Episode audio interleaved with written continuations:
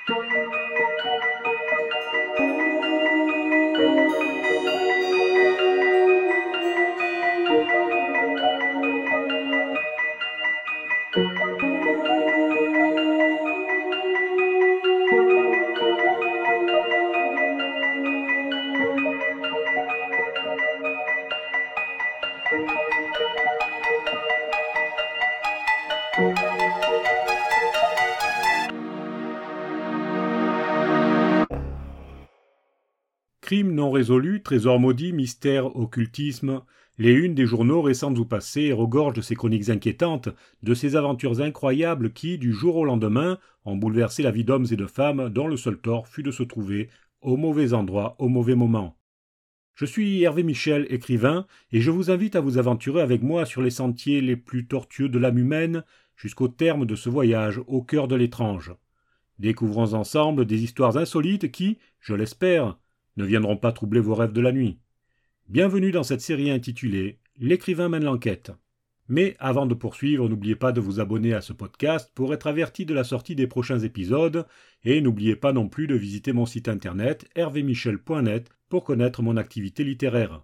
Je vous invite également à découvrir ma nouvelle série de mini-romans intitulée Les Chroniques de l'île sur Sorgue sur le site édition au pluriel du venessin.fr.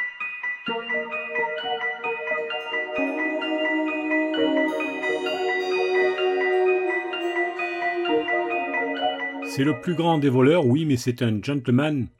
Bon, je ne vais pas vous la chanter par respect pour vos oreilles, mais vous connaissez certainement la fameuse chanson du générique d'Arsène Lupin, interprétée par Jacques Dutronc, avec dans le rôle principal le merveilleux Georges Descrières.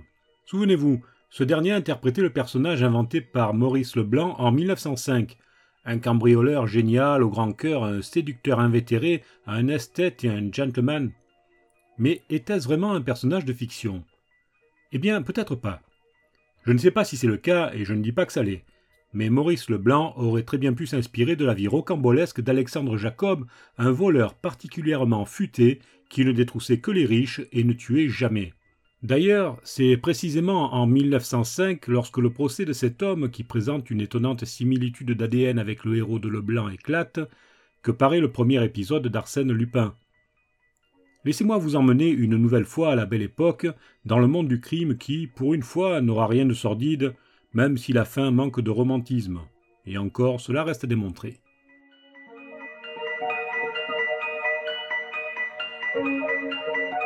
Tout commence à Marseille dans les dernières décennies du XIXe siècle. Sur le vieux port, un petit garçon rêve en scrutant l'horizon et en regardant les voiles des grands bateaux disparaître dans le soleil couchant.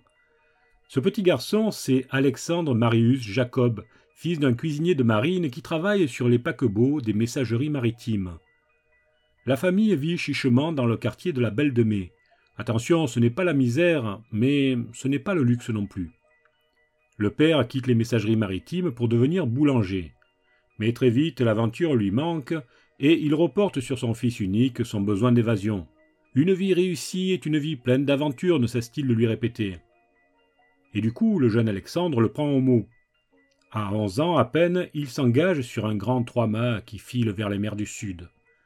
Pour le gamin, c'est une vie dure mais excitante faite de l'odeur des embruns à laquelle se mêle celle de la liberté. Ah, la liberté, justement, c'est la valeur à laquelle il restera attaché toute sa vie. Durant plusieurs années, il parcourt tous les océans du monde. Il est intelligent, observateur, et il découvre dans ce microcosme flottant les différences de classe. Des nantis qui occupent les cabines de première classe tout près du pont, aux voyageurs pauvres de troisième logés tout au fond de la coque. Quelle différence de traitement Certains ont tout, de beaux habits, de la nourriture saine et abondante, tandis que les autres n'ont que de pauvres hardes à se mettre sur le dos et un peu de pain et de la rance pour se sustenter. Quelle injustice Il a seize ans quand il revient à Marseille. C'est à présent un homme avec des projets et des convictions. Il erre quelque temps sans le sou dans la grande ville vide expédient et fréquente des gens bien peu fréquentables. Puis un jour, il découvre la doctrine anarchiste. C'est une véritable révélation pour lui. Cette philosophie lui convient à merveille, vivre libre sans Dieu ni maître et aider les autres. Mais comment aider les autres quand on n'a pas le moindre argent et qu'on refuse le joug d'un patron pour en gagner? Eh bien, c'est tout simple, on le vole.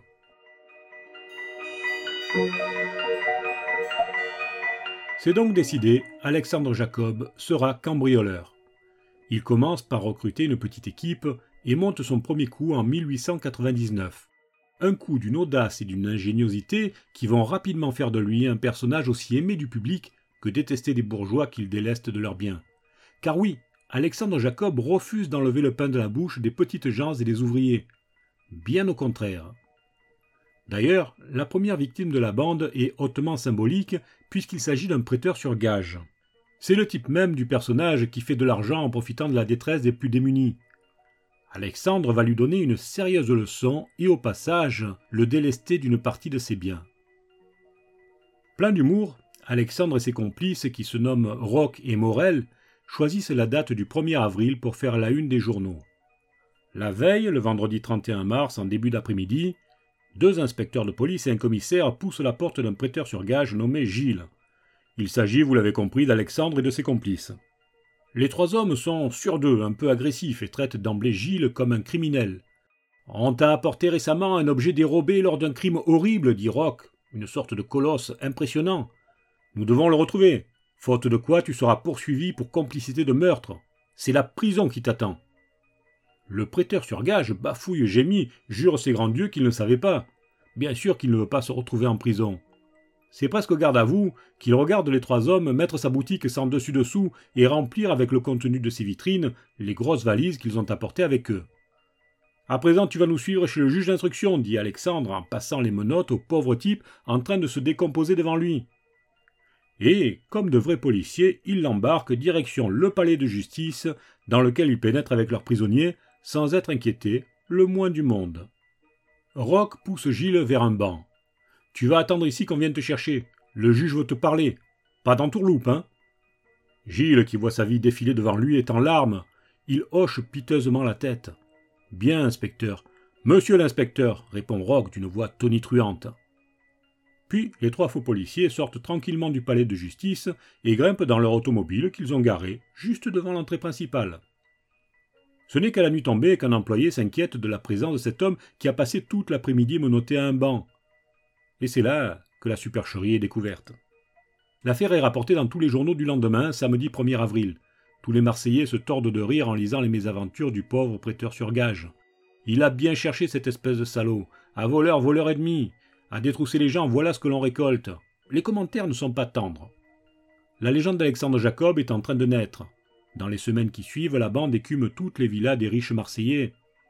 Mais la police veille et Alexandre est arrêté le 3 juillet 1899 à Toulon. Fin de l'histoire Pensez-vous?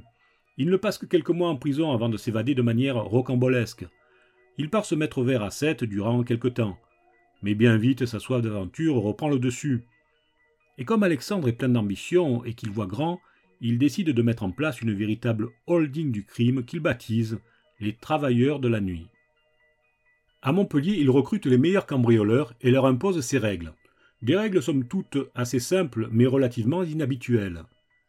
Dans la bande à Jacob, on ne tue pas et on ne vole que les riches, jamais les pauvres. Les affaires sont florissantes. La petite entreprise ne connaît pas la crise.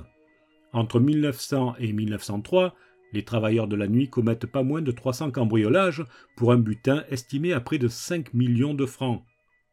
La police ne sait plus où donner de la tête. L'organisation est extrêmement bien rodée et use de techniques nouvelles que l'on pourrait même dire novatrices en matière de vol. Les hommes d'Alexandre parcourent la France en train avec pour tout bagage leur contrebasse, ces trousses de travail en cuir contenant le nécessaire pour forcer serrures et coffres. Ils font leur coup et lorsque l'alerte est donnée, ils sont déjà loin. Plus qu'une organisation criminelle, les travailleurs de la nuit servent un véritable mouvement politique. Chaque membre reverse un pourcentage sur ses gains pour financer la cause anarchiste.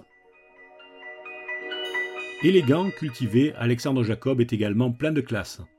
Un soir, alors qu'il croit cambrioler la maison d'un riche bourgeois, il s'aperçoit qu'il s'est introduit au domicile de l'écrivain Pierre Loti. Immédiatement, il remet tout en place et laisse un petit mot pour s'excuser. Le billet disait Pardonnez-moi, j'ai pénétré chez vous par erreur. Je refuse de voler un homme qui vit de sa plume. PS, voici quelques pièces pour payer les réparations de la fenêtre. Mais, hélas, un soir l'histoire tourne au drame. Surpris sur les lieux d'un cambriolage, Alexandre abat un policier. Il vient de déroger à la seule règle à laquelle il avait décidé de se plier. Il est arrêté et condamné aux travaux forcés à perpétuité le 22 mars 1905. On pourrait imaginer qu'avec tout l'argent récolté, Alexandre vivait sur le même pied que ses bourgeois et ses exploiteurs qu'il détestait tant. Eh bien, il n'en est rien. En réalité, il redistribuait presque entièrement ses gains, ne gardant que le nécessaire pour vivre. Au cours de son procès, qui passionnera les foules et attirera d'innombrables curieux, il déclare Si je me suis livré au vol, ça n'a pas été une question de gain, mais une question de principe, de droit. J'ai préféré conserver ma liberté, mon indépendance, ma dignité d'homme, que me faire l'artisan de la fortune d'un maître? J'ai préféré être voleur que volé. Dans son dossier, le président des assises glisse une appréciation terrible. Bandit extrêmement dangereux à surveiller de très près.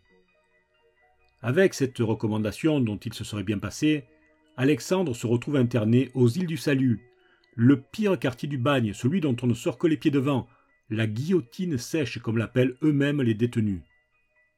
Alexandre ne fera pas moins de 19 tentatives d'évasion. Toutes échoueront suite à des délations entre prisonniers espérant bénéficier de quelques faveurs de traitement. Durant ce temps, sa mère fait campagne pour sa libération. Les journaux relaient ses actions et ses démarches pour faire libérer son fils et peu à peu, plusieurs soutiens politiques et financiers émergent. Madame Jacob manœuvre si finement que finalement, au bout de 23 ans, le détenu est rapatrié en France où il passe encore trois années en prison avant d'être libéré le 30 décembre 1927. Lorsqu'il retrouve enfin la liberté, sa foi dans le mouvement anarchiste est toujours intacte. Bien sûr, il n'est plus question de cambrioler les demeures des riches bourgeois, mais il n'en rejoint pas moins les milieux libertaires, donne des conférences et fait campagne pour alerter sur les conditions de détention des prisonniers. Pour gagner sa vie, sans dépendre d'un patron, il devient marchand ambulant. C'est une belle reconversion. Mais lorsqu'éclate la guerre d'Espagne, le démon de la liberté le reprend. Il part soutenir les mouvements anarchistes locaux qui réserveront un accueil plus que mitigé à ce vieil homme qu'ils ont du mal à prendre au sérieux. Qu'importe, Alexandre Jacob revient en France et reprend son métier de camelot. Après tout, si les anarchistes ibériques ne veulent pas de lui, qu'il se débrouille. De toute manière, il n'en a plus rien à faire. Il sait qu'il lui reste peu de temps. Malade, il a décidé de choisir sa mort comme il a choisi sa vie. Oui, le gentleman cambrioleur, le redresseur de tort, va mettre fin à ses jours. Et c'est bien ce qu'il fait à la pointe d'une aiguille de seringue le 28 août 1954 dans sa maison de Ruy, dans le département de l'Indre.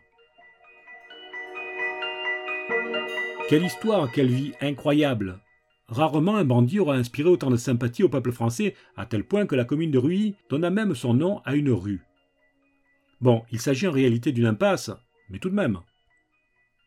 Curieusement, sa notoriété fut éclipsée par son jumeau littéraire, Arsène Lupin. Alexandre Jacob est aujourd'hui enterré dans le petit cimetière de Ruy, où il reçoit encore la visite de quelques nostalgiques de la belle époque. On peut lire sur une plaque à moitié effacée sur sa tombe ces quatre mots qui résument bien sa vie. Voleur, bagnard, forain et anarchiste.